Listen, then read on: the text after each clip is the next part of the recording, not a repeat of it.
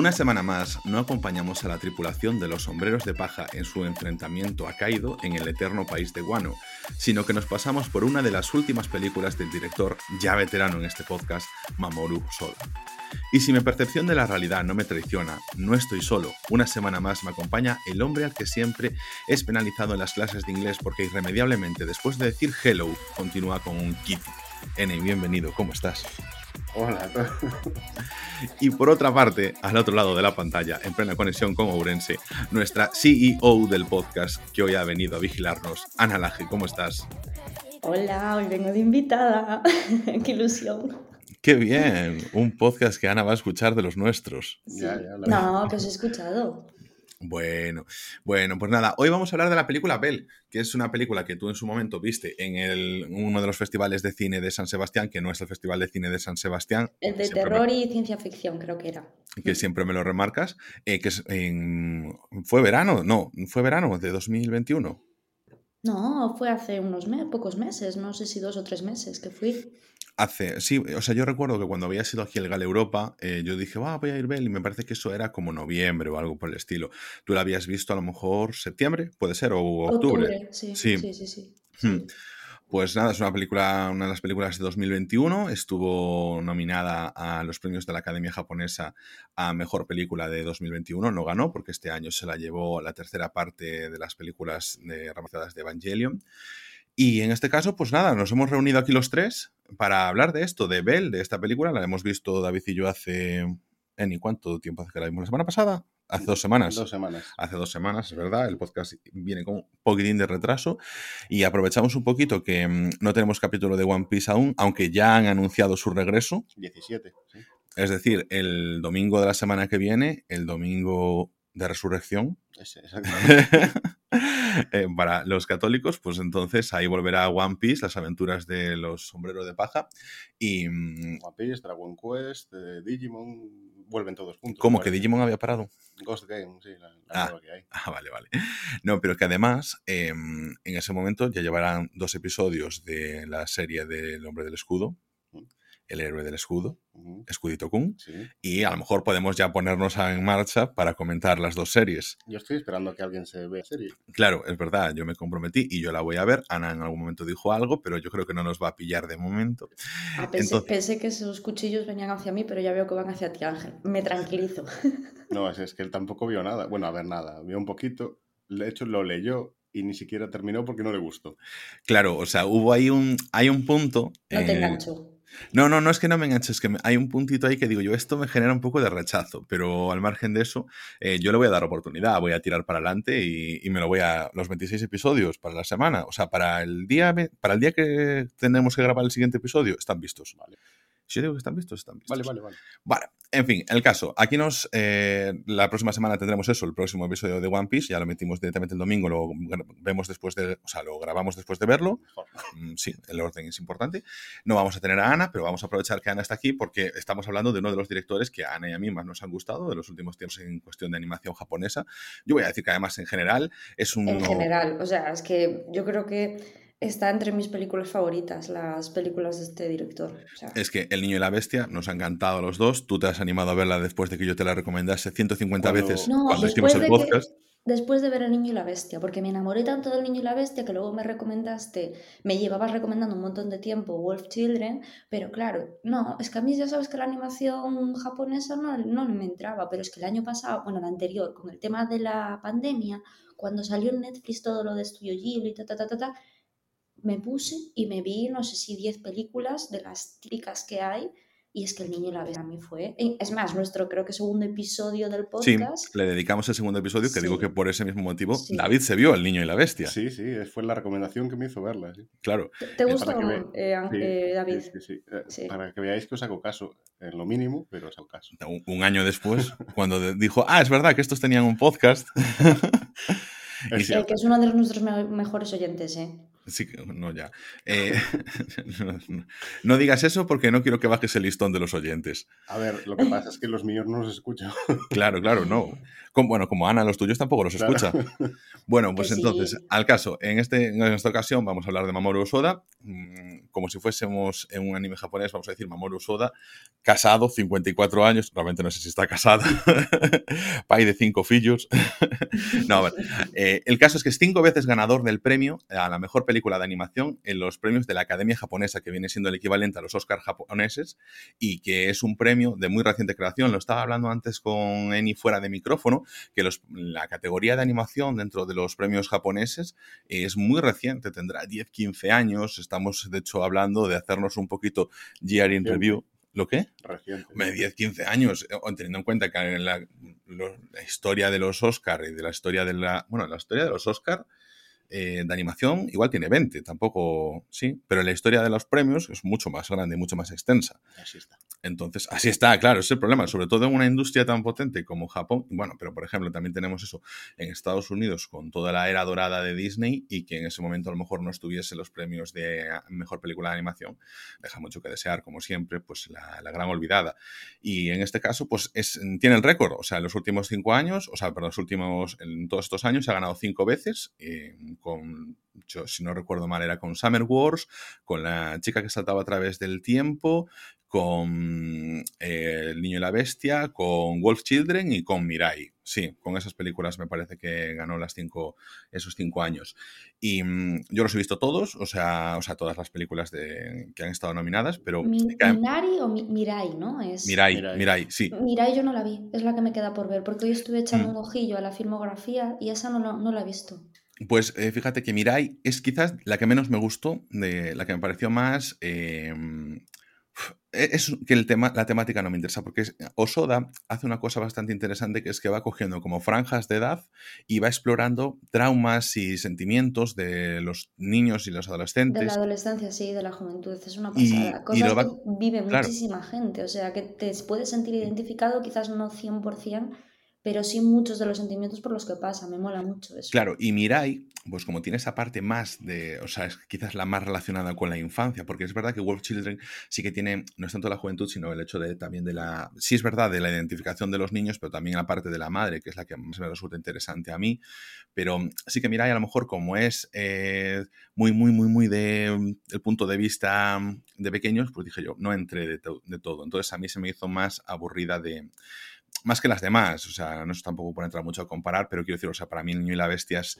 increíble. Wolf Children a mí me llegó incluso más, y, mm, pero el niño y la bestia es que tiene además todo ese componente del mundo fantástico de, de Kumatetsu, que es increíble, que es súper divertido, y, mm, y, tiene además una parte que eh, no está tan explorada a veces en estos eh, universos de, de Mamoru Hosoda, que es el tener, por ejemplo, en el universo de Kumatetsu, un montón de personajes, estos los antropomórficos, como siempre me gusta decir, em, muy variados, que con muchas formas, no sé, con muchos diseños. Entonces, esa parte bonita de estética está muy guay, que nosotros, por ejemplo, valorábamos mucho en el episodio que comentábamos, Odd Taxi, exacto.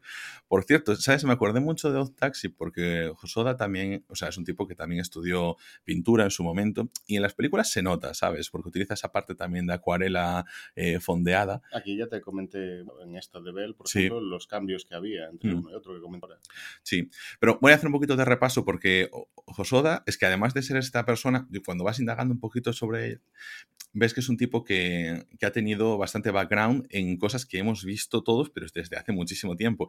Y sobre todo quiero hacer mucho hincapié porque en esta película Bell, con el tema de este del mm, universo You, que se hace ese sitio virtual donde ahora todo el mundo hace referencia, pues la película que habla sobre el metaverso de Zuckerberg y todo esto, yo creo que Osoda tira por un lado completamente diferente y esta es una visión muy eh, de los medios de comunicación de aquí porque no conocen a Mamoru Osoda y no conocen su obra. Totalmente, yo estoy de acuerdo con lo que estás diciendo completamente. Y, mm. y, voy a darlos ahí buenas referencias porque creo que de aquí soy el único que ha visto Summer Wars, pero mm, sí que hemos visto tú y yo otra película que sí que hace referencia a esto de Osoda.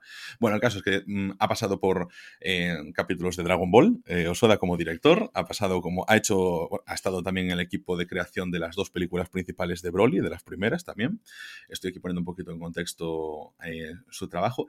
Ha hecho un capítulo de Digimon que es eh, además destacado, además precisamente por, en, criterio artístico, que es cuando Tai vuelve del mundo digital al mundo real y tiene una de las escenas en la que se están juntando la mano con Kari cuando se marcha. O sea, a nivel gráfico es uno de los episodios más destacados. Y yo no sabía que era de Hosoda, pero sí que sabía que mm, la película de Digimon sí es de Osoda.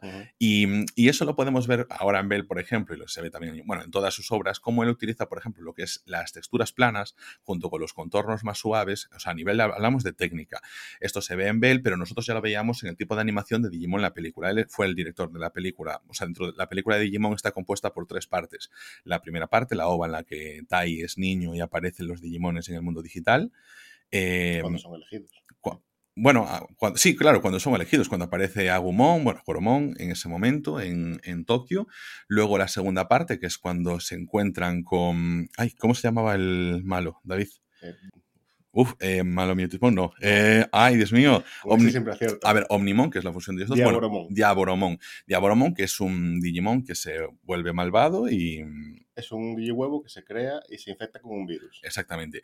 Y aparece en esa especie de parte entre el mundo digital y el mundo humano, queda ahí entremetido, y ahí es donde encontramos la primera referencia que luego veremos en Bell, a esa especie de mundo digital. Nosotros cuando estábamos viendo Bell, estábamos diciendo esto es como en la película de Digimon, esta estructura de mundo, esta estructura, hay una estructura de, eh, de combate, de lucha, de esa parte circular donde estaba Diaboromon en la película de Digimon. Es que además una película muy recomendable porque esas dos primeras partes a mí me parecen muy buenas. La primera me parece buenísima.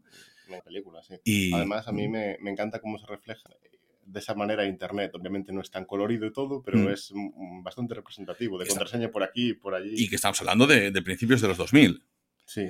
Y, no es tan diferente de cómo nos lo mostraron ahora en, esta película, pero por eso decía que aquí Mamoru Soda eh, no va a hacer referencia a ese metaverso. O sea, es una cuestión que considero que tangencialmente paralela a la realidad que estamos viendo y que si Zuckerberg no hubiese presentado nada de esto, la película hubiese sido exactamente igual. O sea, no es en absoluto intencionado, salvo que se mm, pueda decir, bueno, pues ya que estamos, pues aprovechamos y decimos que sí para vincularlo. Pero eh, esto ya viene con, de mucho, mucho más atrás, de hace dos décadas, y de ese planteamiento que tenía Osoda. Y en Digimon lo vemos además, es un mundo paralelo, donde se trabajan cosas digitales, donde tienes, entre comillas, tu avatar, lo mismo que se presentaba en Bell, pero de otra forma.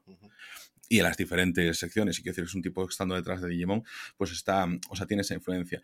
Eh, se le había ofrecido trabajar en el castillo ambulante del estudio Ghibli, eh, pero no les gustó mucho el trabajo que hizo a los responsables, entonces pues lo dieron para adelante. Y también responsable de una película que a lo mejor tuviste, y Ana y yo no, que es One Piece, el varón Omasuri y la isla secreta. Sí, lo he visto. Por eso es que al final eh, Osoda, tiene bastante background del que sí hemos conocido, porque es bastante mainstream. Y luego, nada, ha estado durante muchísimos años trabajando en el estudio Madhouse, que es uno de los estudios más importantes del mundo del anime, que tiene pues animes como eh, Trigun, Vampire Hunter, Ninja Scroll, eh, Hunter x Hunter, que estamos ahí pendientes, One Punch Man, eh, Death Note, etcétera, y que también ha producido las películas de Satoshi Kon como Perfect Blue, que a Ana y a mí nos encanta, Millennium Actress, Paprika, por ejemplo.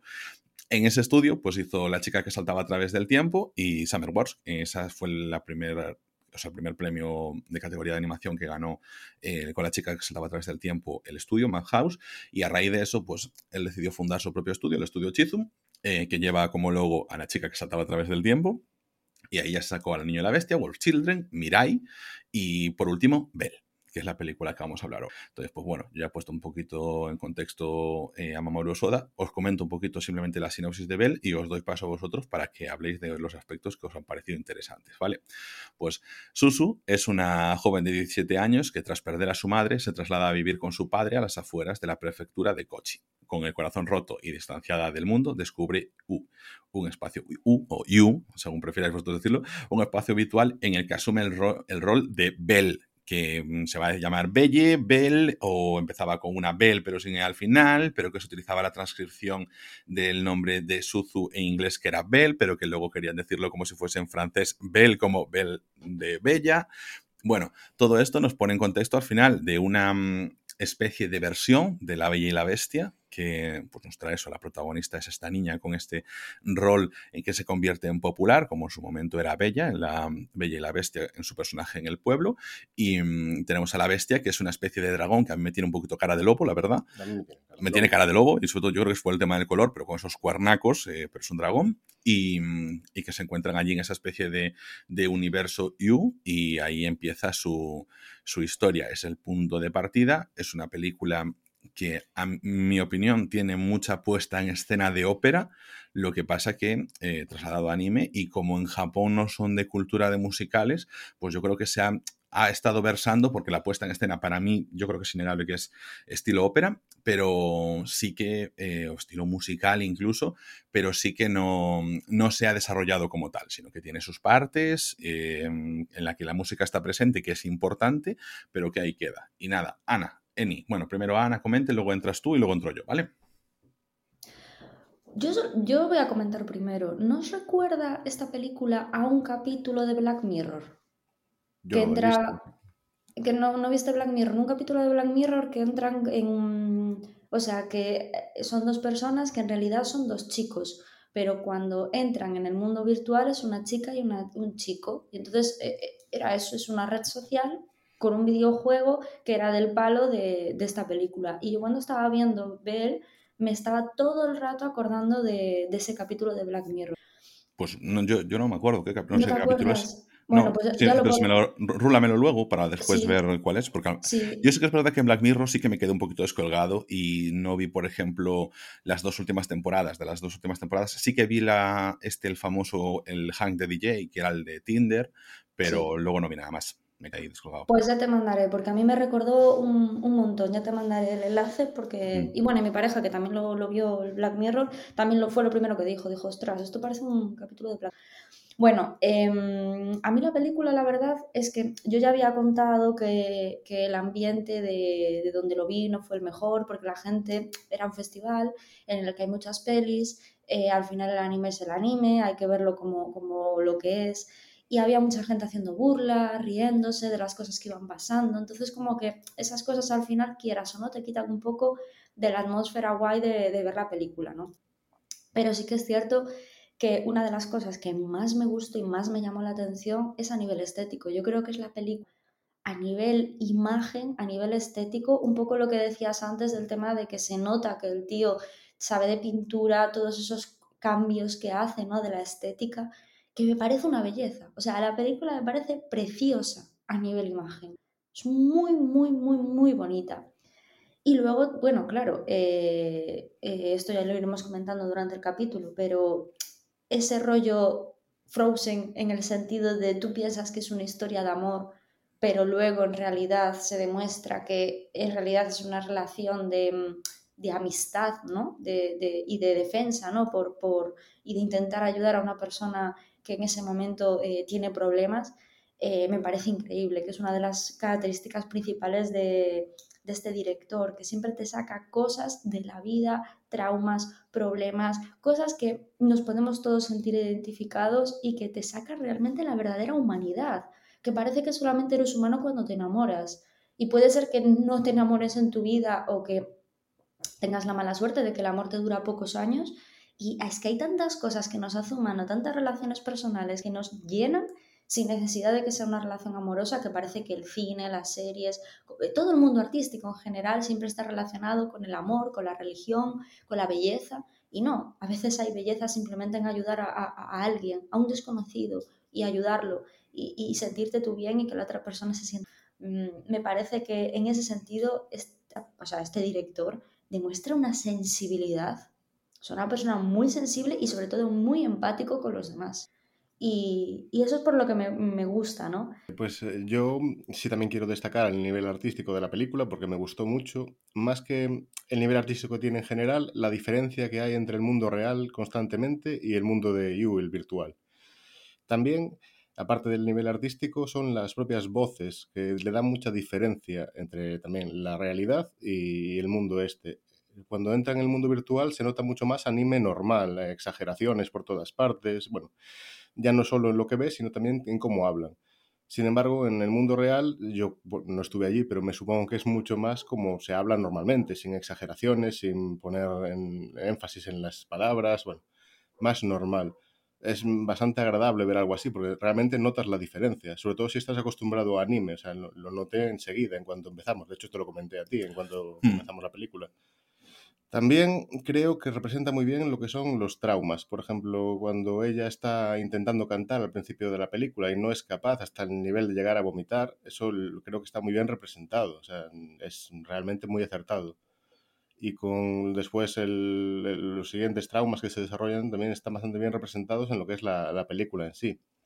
Ya con respecto de la bestia y todo lo que se engloba la trama, ¿no? Mm, la vimos con niños y mm, en general a ella le gustó mucho más que a mí, por lo menos. No sé a ti cómo te gustaría o no, pero mm. si solo valoro lo que es el anime, me parecía predecible desde muy pronto, eso es verdad. Eh, es verdad que a, ella le gustó mucho. Yo creo que, a ver, Sí que es verdad que, fíjate, había un comentario que decía ella al principio. Bueno, vas a ver cómo el dragón es eh, uno de los chicos, porque nos presentan a la personaje esta Susu eh, en su mundo real, en el Japón en el que ella vive en el que estudia, en el que va a clase. Em, pues em, lo que tenemos ahí es mm, su vida de estudiante, la que no se mantiene muy, eh, no sé, muy mm, ¿cómo decirlo? Muy expresiva, no, no tiene mucha relación con la gente. Nos cuenta su trauma de cómo había perdido a su madre. Eso es bastante interesante porque también te hace el planteamiento de, oye, mira, su, madre no fue un trágico accidente, pero, o sea, fue trágico, pero no es en plan eso, el típico, pues el accidente de coche, etcétera, sino que, pues ella intentó salvar a una persona que se estaba ahogando y eso hizo que ella muriese. La escena es dura y al mismo tiempo te cuenta cómo es que le afectó a ella, no el hecho en sí, sino también unas palabras de una persona que es, fíjate, Em, ha dejado sola a su hija y ha dejado huérfana a su hija por ir a salvar el hijo de otro. Eso le ha, mm, le ha ido marcando durante la película, que nos lo va contando. Y bueno, nos pone la situación en el Tokio actual. Ella tiene varias amigas, lo que pasa es que no está dentro de ningún grupo. Ella va por libre, pero tiene a una amiga que es la chica popular, tiene otra amiga que es su amiga, su pana de todos los días que va a su casa y con la que montan toda esta historia en el mundo de Yu. Eh, luego tiene a su amigo, que es el chico popular también, que lo conoce desde la infancia, pero que, insisto, ya no está en ninguno de esos grupos. Es como un exo aparte. Es una cosa que está muy bien porque también parece que siempre las, las series, en las películas, nos intenta reubicar, nos intenta poner en contexto. Pues esto está en grupos populares, este está en el grupo de tal. No, no, no tiene por qué ser así. Tú puedes ir por libre y simplemente pues llevarte bien individualmente con las personas. Y luego está otro chico, que es un chico que es muy deportista y que la gente tampoco se acerca mucho a él porque parece que está un poco zumbado con el tema del kayak. pero que, es muy buena persona, ¿no? Y que está ahí y que a él pues se la suda un poquito lo que piensen de él. Em, entonces, todo esto es mucho más real, como decías tú, Eni, de lo que muchas veces se nos plantea a los animes que siempre utilizan una estructura más similar a los animes, insisto, y lo que no es anime. Esa parte está muy bien retratada y lo hablábamos, decíamos, joder, no llevan ni pelos de colores, ni cosas así, salvo que alguien lo lleve teñido, que no era el caso, todo el mundo llevaba lo que es algo que, o sea, te puedes identificar mucho más, incluso siendo una cultura completamente diferente, a, la, a lo excesivo que se suele mostrar y, tiene sentido muchas veces mostrar algo excesivo porque tienen que ser personajes reconocibles, ¿no? Pero en el mundo de You, ahí sí que se demuestra todo ese exceso. La iconografía es excesiva, todo es el cruce de Shibuya prácticamente porque es luces, colores, em, exageraciones. O sea, el personaje que se convierte Susu Bell cuando está en, en You va montado sobre una especie de ballena gigante, o sea... Con altavoces por todas partes. Con altavoz. Es increíble a nivel gráfico. A ver, yo te cuento, o sea, mis impresiones generales con la película. Mi impresión general con la película es que hay una parte que está muy desordenada al centro y en la que siento que pasan cosas y que no, y que no, no, no me importa lo que está pasando. Mm. Y es lo que está sucediendo prácticamente en el mundo de You porque sé que cómo está conectando con el dragón, eh, la historia la voy entendiéndolo y sin embargo digo, la entiendo, sé lo que está pasando y sin embargo no sé por qué hay algo que no me importa de lo que está sucediendo. A ver, yo la veo importante porque al final lo que haces es desarrollar el trauma de ella y poco a poco... No, narrativamente sí. Pero realmente es que tampoco importa. No, no, pero digo que formalmente tiene sentido. Sí, yo estoy con Ángel, o sea, tiene sentido lo que es eh, la historia que te cuentan, pero no está narrada de una manera eh, fácil, no, no, está narrada de una manera de continuidad, quizás el ritmo es lo que falla. Yo no, yo no digo que sea tampoco de continuidad, pero yo creo que es que ahí, sin embargo, lo que siento es que me falta sentimiento, creo que ahí tiene mucha más presencia. Toda la parte visual que el hecho de que me importe lo que sucede. Y, claro, yo tengo una trama que es esa trama central, esa parte del nudo en la que siento que no me importa lo que está sucediendo y que hasta que tenemos el conflicto en el que, porque es que si tenemos que exponer a, a Suzuyo, bueno, me importa, pero no me has dado tanta carga como para que el hecho de exponerla...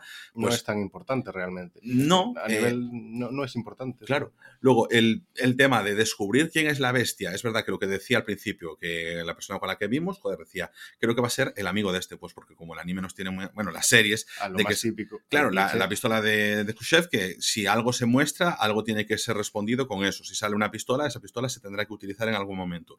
Pues en este caso tendrá que ser alguno de sus amigos y tiene que acabar en un círculo bonito, cerrado, del amor y todo eso, que es lo clásico. En este sentido, me gusta que Osoda, pues se la suda un poco y dice, no, va a ser otra cosa diferente como sucedería en la realidad. Le da esa pátina de normalización y de realidad que, me gusta, trayéndote ese mundo fantástico de por medio, huyendo de las relaciones de eh, eh, amor clásicas, de lo predestinado, es como esa, eh, como si de repente a Makoto Shinkai en Your Name le dices, bueno, te vamos a dar la realidad, entonces vas a dejar de cosas predestinadas y de cosas así, y entonces tenemos a Mamoru Osoda, y lo tenemos aquí en Bell. Entonces, mi problema con la película es ese. Y yo, sin embargo, claro, mm, es verdad que la vimos en casa y que visto en el cine sí que iba a ganar muchísimo esa parte. Joder, ver una pantalla grande que te apabulle con... Porque, Pero ya le estás dando más importancia al aspecto gráfico. Claro, es que es lo que estoy diciendo yo. Para mí, pierde la película en eso, en que esa parte del nudo central no me importa, no consigue eh, atraerme y ya la historia es básica, la historia la conocemos, el desarrollo después de la historia está bien elaborado, pero creo que es a partir de la de tres cuartos de la película, no, del tercer cuarto de la película, que, que la historia coge otra dimensión, pero hasta entonces siento apatía por la película. Sí, a ver, yo lo que veo también es, a, a nivel de trama, una vez te presentan el trauma que tiene ella y después enseguida te dicen que la bestia tiene moratones, yo ya enlazo muy rápido ahí. O sea, ahí no hay mucho giro que dar. Hmm. Sí que da, por ejemplo, lo que dices tú con el amigo, que no es el que queda al final como relación y demás, hmm. eso sí, y me gustó. Pero lo veo como demasiado cerrado desde el principio. Ya vi por dónde iba casi todo. No sé tú, pero... A ver, claro, teníamos... A, mí me gusta, por ejemplo, que el tema de que los moratones de la bestia es como una especie de de Twister que se iba iluminando, ¿sabes? En plan, estaba guay. Sí, lo hicieron de una forma muy visual también. Sí, sí. Pero, pero, a mí, uno de los, de los mensajes que más me gustó, y ahora estaba pensando esto, ahora que decías eso de lo predecible, ¿no? Es cómo, o sea, cómo él demuestra, ¿no? Que, bueno, pues eh, ese mundo ficticio en el que la protagonista llega a ese mundo ficticio y empieza a cantar increíble, es la mujer más guapa, es pues eso, todo el mundo de, artificial, ¿no? Porque al final ella es simplemente una chica normal.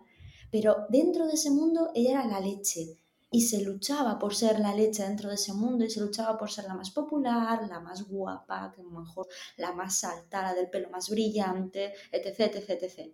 Pero luego es en el mundo real donde ella consigue hacer grandes cosas, que es, por, es ayudar al personaje es donde consigue hacer realmente eh, eh, cosas humanas, eh, desarrollar la bondad, ¿no?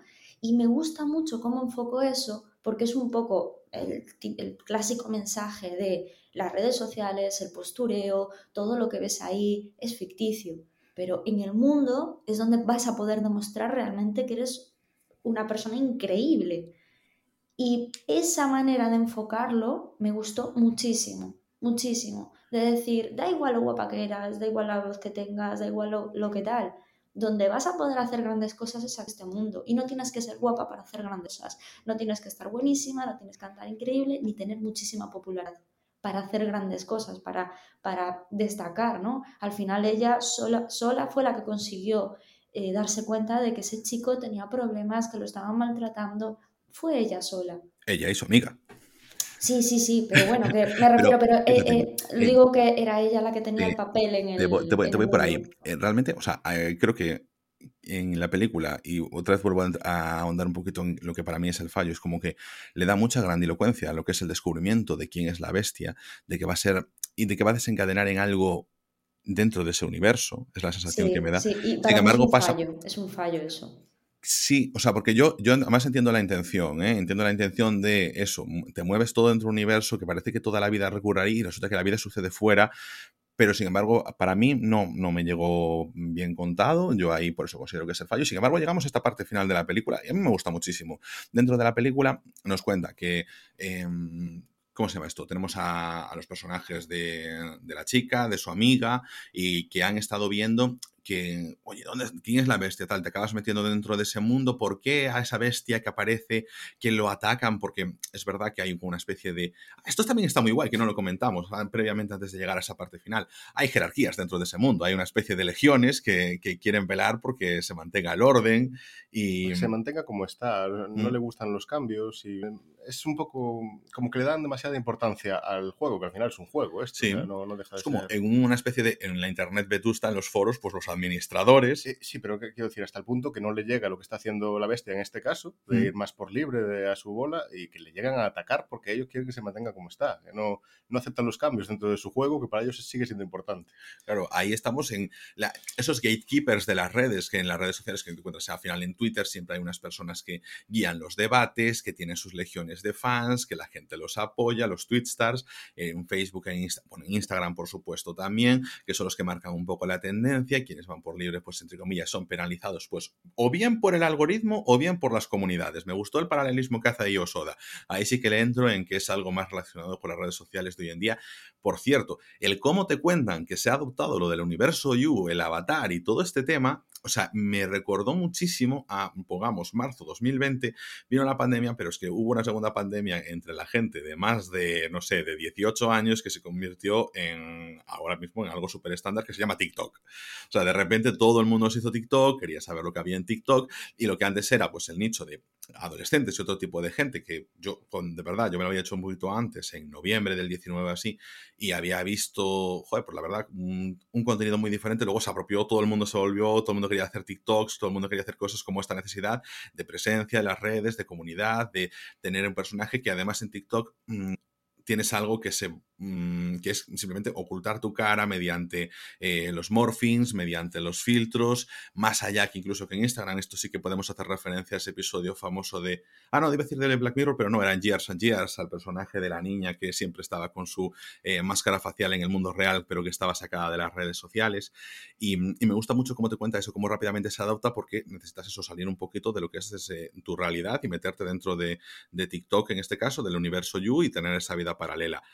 Pero luego llegamos a este final donde eso, detectan por una, mm, simplemente por, buscando a la bestia, que había uno de los cuadros donde la gente que sí que se mostraba con su cara, que se estaba cantando una canción que solo habían cantado entre ellos, entre, entre Suz, bueno, Bell y la bestia, y entonces se ubican con quiénes son, eh, de dónde sale, de qué, qué IP es la responsable de, de esa bestia. Y entonces nos viene con ese plot twist de, la película, la que, como decía David, ya nos viene avisando un poquito de que tiene moratones el lobo, de que se hace hincapié en eso, y es que son dos niños que están en una situación de abuso por parte de su padre.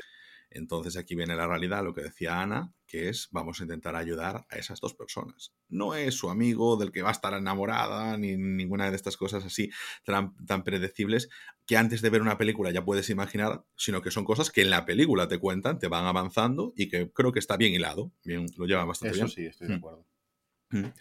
Y nada, llegamos ahí al final donde simplemente, creo que simplemente pues eso, se salvan. Eh, vemos que por, ah, por intervención de, de, Suzu, no sabemos mucho de la continuación de esa relación, pero sí que vemos que hay un punto de quiebre ahí. Quizás uno de esos momentos en los que, mm, a lo mejor, como, bueno, como nos trata Mamoru Soda, como en El Niño y la Bestia, que dice, bueno, esto es un punto de inflexión, a partir de ahí cosas van a ser diferentes, no te puedo seguir contando mucho más porque no lo sabemos, eso será cosa de la vida, pero que es un punto de inflexión, sí que te lo voy a enseñar. Mm, y, me gusta también que al margen de lo que es la historia de, los niños, que, joder, que se muestra dura, no sé, está bien, está bien contada, que te hace otro cierre con lo que son las amistades de Suzu, en la que, por ejemplo, a esta chica popular le gusta ese deportista friki, em, que no estaba esperado, ella pues coge confianza en su vida, bueno, algo, ese, ese cierre de círculo en su película del personaje, que, bueno, que ella supera su trauma, consigue cantar en público porque lo necesita hacer para poder exponerse, que cojan confianza estos niños y que se muestren, que les puedan decir dónde están para que ella pueda ayudarlos esa necesidad de eh, hacer lo que hizo en su momento su madre, que es exponerse es, mm, para poder salvar a gente, tirarse a la piscina, como quien dice. Y, creo que también está bien redondo. Es que yo creo que la película no tengo quejas con ella, tanto ni por supuesto en el aspecto formal, que es increíble, en el aspecto sonoro también me parece muy bueno. O sea, de verdad, me dio pena que, no la pudiésemos haber ido al cine, ¿eh? porque sonoramente, o sea, ya no solo las canciones, sino que el ambiente estaba muy, muy bien recreado. O sea, lo abrumador que era cuando estaban yo, cuando llegaba la, la ballena con los speakers. Ballenas. Las ballenas, bueno, pero que venían una ballena como tal. Ella sí, pero había un, un montón, era la ballena MP3. y no sé, no sé, eso sí que me dio, me dio mucha pena. Y yo esta, si yo hago esta cine, igual aún le daba una opportunity. Y, y nada más, ¿qué más tenéis que decir sobre la, película? Ana. No está. Que yo creo lo que acabas de decir, que, que, mm, que es una película para ver en el cine eh, nos lo decía ayer porque justo ayer la fue a ver al cine nuestro colaborador más, bueno, el, que más eh, colabora con nosotros, que es Alex, que, que decía, jo, es que salí impresionado porque el nivel de imagen, el tema de las canciones, que creo que no hemos hablado de eso, no, no, no, em, nos hemos dejado muchas cosas. Y también te decir una cosa, es que Alex no es que la fue a ver al cine, al cine cualquiera, es que se fue a ver a un cine de una pantallote de 15 metros, ¿sabes? Se fue a ver al mejor cine que hay en España. Ya. Pero mm, el tema de la música, eh, a ver, yo es que, claro, es lo que decías antes del tema de de, cómo están interpretando aquí relacionado con Facebook, la obra, cuando en realidad no tiene nada que ver con eso. Yo creo que con la música nos pasa un poco lo mismo. Eh, mi cultura ah, eh, japonesa y de anime es mínima. Entonces, claro, a mí las canciones, por ejemplo, no me entran. Pero claro, de lo poquito que sé sobre la cultura a nivel musical de ellos, dices tú, jope, es que a ver, pega un poco. Me refiero, es algo que a lo mejor no encaja conmigo, pero sí que es cierto que, que, oye, no, no, no, tengo la cultura ni el bajo suficiente como para criticarlo. A mí, a nivel personal, las canciones, algunas de ellas se me hicieron larguísimas. Larguísimas, o sea, em, sé, que, sé que la intención del director era transmitir todos esos traumas, toda esa necesidad, porque lo típico, ¿no? Cuando eres adolescente, que parece que las canciones hablan para ti, eh, eh, bueno, lo típico, no sé si estás enamorado, ay, esta canción, que es nuestra canción. Bueno, pues cuando eres adolescente, todos los traumas, todo, todo ese revoltijo emocional que tienes, parece que, bueno, pues lo transmites a través muchas veces de la música. Y, y entonces es lo, un poco lo que quiere eh, transmitir, era su manera de expresarse, como la de muchos adolescentes, que es cuando más escuchamos música o más nos identificamos. Entonces, claro, en ese aspecto sí que lo puedo entender, pero realmente se me hizo muy largo. O sea, había momentos en los que decía yo, madre de Dios, o sea, demasiado, demasiado. No sé, eh, es que se me está acordando, me estoy acordando de, una escena que, que, estaba ella en el mundo este y salía y todo colorines alrededor y todo tal, en plan videoclip de los 90. Yo decía, puff, o sea, vale, está súper guay. Tú te estabas acordando de Frozen en todo momento. No, no, no, no, no, nada que ver. Aquí, aquí está, aquí está flotando el odio a los musicales que tenemos, tú y yo, y tú, y él. O sea, aquí tenemos tres personas que odian a los recomiendo a Ned, de verdad, recomiendo a Ned. Pero, no puede ser, no puede ser, es que no puede, no puede ser tu escudo que te haya gustado a Ned, y que la recomiendes, ¿eh? No puede ser tu escudo, no te gustan los musicales y eso vertebra, vertebra toda obra que ves con musical. No, no, no, a ver, es que eran, es que eran muy largas a veces, ¿eh? A ver, yo casi también te digo que prefiero que sean un poco más largas y que vayan dentro de la trama, porque van pasando cosas, a que mm. te pongan una canción cada cinco minutos. Claro. Sí, que no. sí, en plan, estoy yendo de paseo y es la excusa para cantar. Es que eso es lo que me pone mala de los musicales, en plan, que hay cualquier excusa para cantar. Limpio la, limpio la casa, excusa para cantar. De ahí sale el chinchibirin, chinchibirin de Mary Poppins, ¿no? Pero Joder, es que a mí eso es lo que me pone nerviosa. Sí que es cierto que es lo que acabo de decir. En esta película tiene sentido. Es que es una, a ver, era una película que estaba, que quería ser musical. O sea, que Mamoru Soda quería hacer una musical. y tiene sentido porque aparte, joder, todos cuando éramos adolescentes es el rollo de eh, eh, esta canción transmite lo que yo no sé qué tal. Y, a ver, cuando somos adolescentes. Es que en los momentos en los que tú, hasta que tienes eh, terminado de formar como, no sé cómo lógicamente que me lo dijeron hace poco, bueno, pues el córtex prefrontal, por, decimos, por decir alguna, prefrontal, prefrontal, ¿no? No, es una de estas movidas de la cabeza que hasta los 24 años no tienes terminado de formar y entonces es cuando vives todo con muchísima intensidad hasta entonces. Entonces, claro, toda canción, toda cosa te entra muchísimo y por eso siempre, bueno, lo que siempre decimos, en los ejercicios de nostalgia, resulta que las mejores películas y las mejores canciones son las que se hicieron cuando nosotros teníamos eso, entre 12 y 24 años. Las que escuchábamos en ese momento siempre serán los mejores y eso pasará con las generaciones y generaciones porque son las que nos quedaron grabados y entonces nosotros luego nos justificamos para darnos razón a nosotros mismos y a lo que a nosotros y a nuestros gustos, no a la realidad. Y entonces, pues claro, cuando eres adolescente tienes esa cosa de que la música va a ser una parte súper importante de tu vida porque va a llegar a ti de una forma que cuando eres adulto no lo va a hacer. O sea, puedes entenderla a nivel técnico mucho mejor, pero a nivel emocional nunca vas a tener las hormonas como las tenías cuando eras adolescente. Y entonces nunca te va a llegar de esa forma. Sí, es como lo que hablábamos eh, hace poco del tema de ver por primera vez algo. Joder, es que la experiencia de entrar y ver Matrix por primera vez, eso ya no lo vamos a... o sea, la sensación que, que, que lo que sentimos en ese momento, ya no lo vamos a volver a vivir. O sea, eso es un poco eso, ¿no? O sea, son experiencias que son en ese momento y también como te pillen, porque hay veces que ves una película, lo que hablábamos en el episodio, em, eh, bueno, en el episodio que, todavía no ha salido, pero de las segundas oportunidades, de las películas de segundas oportunidades, ¿no? Que hay veces que tienes que... Que no, que no, que ya, ya, avanzamos que vamos a tener uno de ese. Sí, sí, está, está David riéndose, pero lo hemos avanzado. Eh, eso, que eh, em, películas que tienes que darle un segundo visionado porque dependiendo de la madurez que tengas, lo ves desde una perspectiva u otra o significa más o menos. Entonces, em, a mí en ese sentido yo creo que la música sí que pega. Lo que pasa que a mí se me hizo a veces, digo yo, madre, madre, ¿sabes? Y aparte es lo que decía, que a nivel cultural no entro con ese tipo de música. Pues es una cuestión de, de choque de culturas, ¿sabes? De que no, no, que estás muerta por dentro, no pasa nada, no hace falta justificarte con eso. Pero a ver, yo te digo, a mí la película me gustó. el ambiente de la película, así que mm. sí, no, sí, sí, no me importaba escucharla si tampoco se hizo extremadamente larga. no, no me sale el adjetivo, no me sale decir histriónico, pero no es exagerado, entre comillas, pero exagerado creo que estaba eh, y grandilocuente, pero porque la, lo justifica lo que es el mundo, porque gráficamente también te trae eso. O sea, creo que acompaña con la parte um, que nos quiere mostrar de lo, del universo You. Entonces, bueno, eh, creo que está bien. Y además, esa parte en la que están eh, Bella y Bestia juntos. O sea, a mí me pareció bonita. A mí me pareció bonita, me gustó, no se me hizo bola como tal. Eh, no sé si es que estoy un poquito menos muerto por dentro que tú, o que sí que tenga un, poco, un poquito más de bagaje en la parte oriental del mundo. Pero bueno, no sé. Yo creo que con esto podemos chapar por hoy, ¿no? Sí, sí, tienes algo mucho más que decir no me gustó tanto igual el final, eso sí. ¿No te gustó el final? Tell me. ¿Y por qué?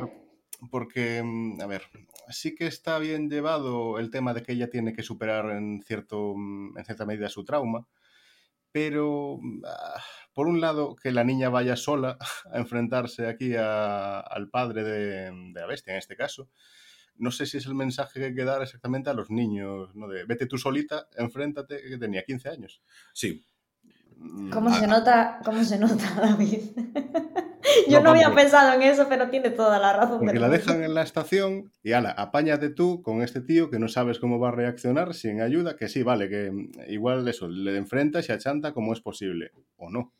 Yo creo que ahí tiene más, no sé si es tanto el debe, si no es plan lo de siempre. Tengo 15 años y vivo y te sí sabes. Sí, pero oye, que también tiene gente, gente mayor al lado que eso le está ayudando a llegar a coger un tren y la dejan sola. Sí, sí, sí. No es solo 15 años. Bueno, los niños elegidos tenían menos edad cuando salvaban el mundo. Que sí, que sí, que sí, pero bueno, oye, que esta película es más real en ciertos aspectos y trata otros temas, y bueno, eso y que al final eso tiene que superarse, cantar en público, pero también está exponiendo al otro lado al mismo público y ver en directo en internet cosas que no solo expone al agresor, también a la víctima.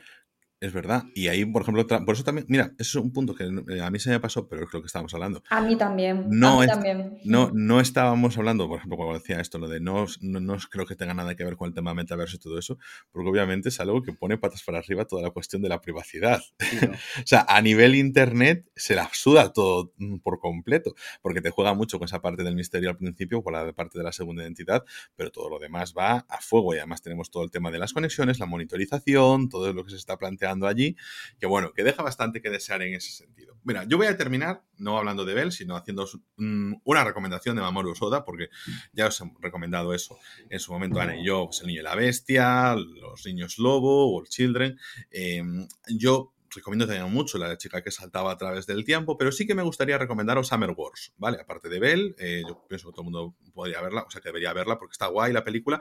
Hay cosas que a mí no me han gustado, pero, por ejemplo, a Alex le ha encantado, o sea, no dejéis de ver películas porque nosotros digamos, hostia, en esto se me hizo bola. Pero bueno, yo os quiero recomendar mucho Summer Wars. Yo creo que a ti te va a gustar bastante. Vale, vemos. Eh, Ana, yo no sé si a ti te gustará tanto, yo creo que es un híbrido, eh, como una película más desarrollada de Makoto Shinkai con la primera película de Digimon.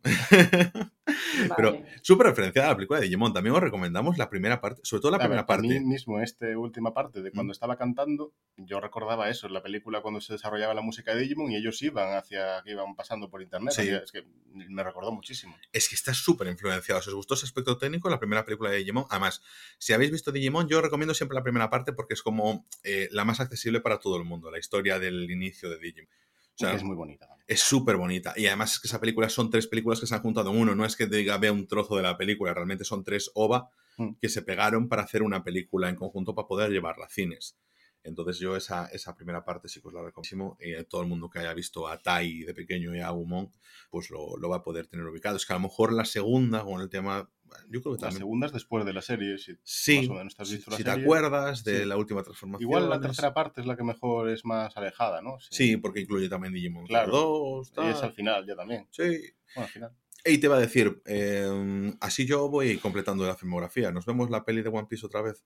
La que tú ya viste de Osodo. Sabes que hay un montón de películas, ¿no? Si quieres ver otra, digo. No, no, no, no. Quiero ver esa porque así yo ya hago todo el check de Osoda. Yo la veo, vale, no hay problema. además, me tiene pinta de relleno full, porque. Eh, no es canon. No, no, una cosa es que no sea canon, pero es que ahí el, la temática que, te, que leía la sinopsis era un poco, bueno, vamos a ir a una isla a pasar un rato, a estar de tranquis. Quiero decir, eso también pasa en la que es la parte de relleno. No, no, sin ser relleno. Vamos a esta isla porque tenemos que parar a suministros y pasan cosas. Perfecto, eso es, eso relleno. Vale, ya te he dicho que las películas también, así te explico de los personajes. Perfecto, y así nos ponemos más al día, ¿de acuerdo? Vale, pues lo de la peli está hecho. ¿Te encargas tú de localizarla? No hay fallo, yo creo que las tengo, de hecho. Vale, pues de puta madre, pues ya tenemos plan. Ahora. ¿Por qué no? No, ahora no, porque ahora tenemos que grabar con Ana más capítulo. Bueno, em, entonces nada, con esto chapamos por hoy, ¿no, Ana? ¿Tienes alguna recomendación, alguna cosilla que quieras comentar aquí a nuestros escuchantes de mm, podcast de anime? Sí, un poco lo que decías tú, em, que yo también, también recomiendo La chica que saltaba a través del tiempo. A mí es una película que me gustó mucho y Wolf Children para mí es increíble y El Niño y la Bestia es una de mis películas favoritas. Así que yo recomiendo que, la gente vea eh, la filmografía de, de, este autor porque realmente merece la pena, que son películas para todas las edades, en las que independientemente de que se hablen de sobre todo de, la niñez y los traumas de niñez, es, imprescindible para, cualquiera, ¿no? que lo habíamos hablado. Así que que la gente le dé una oportunidad, porque a mí me costó la vida, llevabas años habiéndome recomendado El Niño y la Bestia, y cuando le di una oportunidad, gracias al Niño y la Bestia, di oportunidad a otras películas de anime. Así que los recomiendo mil. Es que, bueno, eh, lo cuento otra vez, aunque Ana igual es la primera vez, porque claro, como no nos escuche, insisto, el último puñal, eh, es súper importante todas esas obras que rompen un poquito la barrera entre las personas que ven anime y las que no lo ven, y que son como un punto de acceso, una puerta de entrada, porque a lo mejor eso no están tan llenas de tropos, no están a lo mejor eso en el estilo del universo You que hablábamos, y que te permiten acceder y eso, mm, darle oportunidades a cosas nuevas y porque si no es como a veces el choque es demasiado grande dices tú, es que no entro en el humor, no entro en el estilo, no entro en la narrativa y te cuesta mucho más. A veces eh, queremos decir, oye, no hay, no, es que una película es una película. No, las películas tienen género, las películas tienen estilo, las tienen muchas características diferentes. Hay algunas con las que entras y otras en las que no puedes entrar, pero por la propia estructura y las series lo mismo. Y es que decir que no hay diferenciación es como ocultar las diferenciaciones que realmente existen. No es una cuestión de discriminación, pues como con las personas, sino que hay que reconocerlas y entenderlas. Así que nada, con esto terminamos por hoy. Recordad que estamos disponibles en Spotify, en Evox, en Google y Amazon Podcast y en casi cualquier aplicación de podcast y podéis contactar con nosotros en arroba rayos podcast, la cuenta oficial del podcast en Twitter. Y nosotros nos veremos los lunes con Ana en el programa regular y los domingos en Rayos y Retróganos Tokyo Vibes.